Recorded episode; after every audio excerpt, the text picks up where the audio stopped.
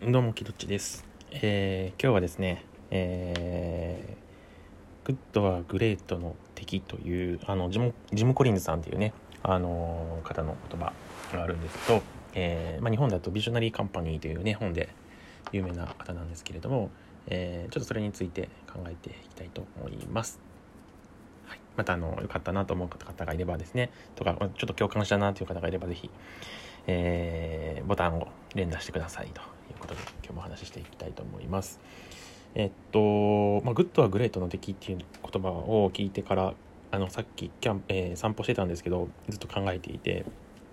でなんか思ったのがなんか最近こう「いいね」っていうねあのことに対してなんかこうすごく違和感があるなと、えー思っていて、ね、そういった方って意外と少なくないんじゃないかなと思います。あの SNS の「いいね」みたいな、えーボタンがあるので「いいね」とか「あそれいいね」みたいなことをよく言ったり「いいね」ボタンを押したりすることも多いと思うんですけどなんかねあの違うなっていう感じを感じていたりもします。でなんでかなっていうのを考えたんですけど例えばいい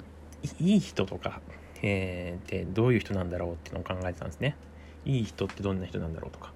えー例えばもっと具体的にいくと、えーいい先生ってどんな先生なんだろうっていうのを考えながら歩いてたんですね。で例えば自分の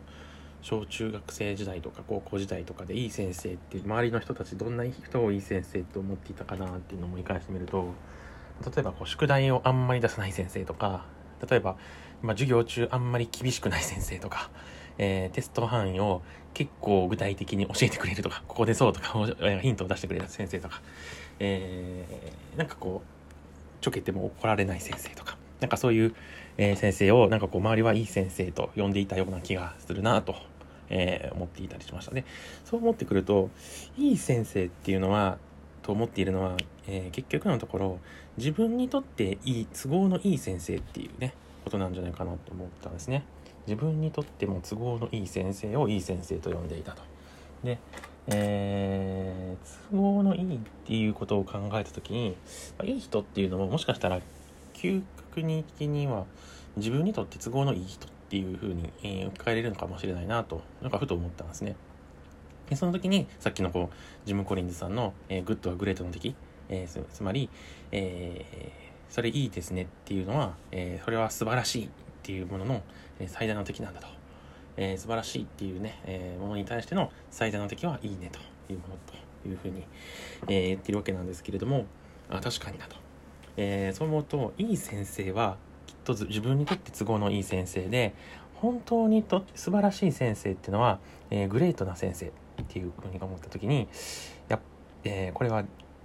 グレートティーチャー鬼塚やなと、えーそういう意味やったんかっていうことをね思ったわけなんですね。でつまり GTO の作者はジム・コリンズにインスパイアされてあの作品を作ったんじゃないか説っていうのをね、えー散歩しながら思ったわけなんですけど、えーまあグレート。グレートティーチャー鬼塚みたいな感じですね。なのでこれまでは,、えーはどうなんだろうな。なんかこういい悪いみたいなものをの軸で考えるっていう人が多いんじゃないかなっていう気がするんですよね。なんか、えー good bad ですね。 good bad 軸、えーそれはいいのか悪いのかみたいななんかそういうふうに思っていたりするんですけどなんか good bad 軸ってあんまりいけてないなっていうふうに思い出したんですよね、えーそれよりも good great 軸、えーそれはいいのかそれももう、えー素晴らしいものなのかっていうねえーっていうこの軸の方がいいんじゃないかなっていう気がしたんですよね。えーグッドバッド軸よりグッドグレート軸で考えていくと、えーきっといいんじゃないかなと思ったりするんですよね。例えばこのラジオトークも配信するにあたって、まあ、ラジオの配信なんで、まあ、まあ、DJ っていう仕事だと思うんですけど、えーいい DJ になろうって言ってもなんかこうなんかあんまりいい DJ じゃないなと、まあ、都合のいい DJ、えー聞いてる人にとって都合のいい DJ とか、えー DJ にとって都合のいい聴衆者っていう感じになっちゃうと思うんですけど、えーまあ、グレート DJ 〇〇みたいな。感じで、まあ、グレートな DJ ってどんなんだろうって考えるとなんか一気にちょっと、えー視野が広がるような感じが、えー僕はなんとなくしましたという感じで、えー、なんか何年前かから CEO みたいな感じで COO とか CTO とか、まあ、チーフテクノロジーオフィサーとかね、チーフエグゼクティブオフィサーとか、えー、まあ、CHRO みたいな、えー、C、なんたらオフィサーみたいなものを肩書きでつけるっていうのね、結構流行ってきてると思うんですけど、えー、まあ、C なんちゃら O をつけるよりも、great なんちゃら自分の名前みたいな感じで考えていくっていうのは、これが意外と面白いんじゃないのかなというふうに思っていたりもします。はい、という形で、えー、まあ、今回はジム・コリンズ先生の「good は great の敵」っていう言葉と合わせて何かこう「いいね」を押す文化、えー、職場で「あそれいいですね」って言って、えー、まあ、いいっていうみんなに言われたからやるみたいなものじゃなくて、えー、それはいいねですねっていうのはいいねでとどめずにいいねって思うってことはこれは微妙なんだなと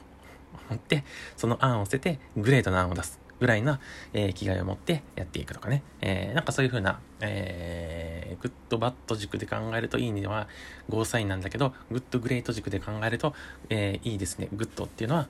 えー、それはちょっと一度立ち止まって考え直した方がいいですよっていう考え方の判断軸にしていくのがいいんじゃないでしょうかというふうな、えー、判断軸のおすすめの実は話でした。という形で、えー、これぜひね、ちょっといいねと思った方は、えー、ハートマーク、ニコニコマーク、えー、ねぎらいマークを、え、連打いただいて、え、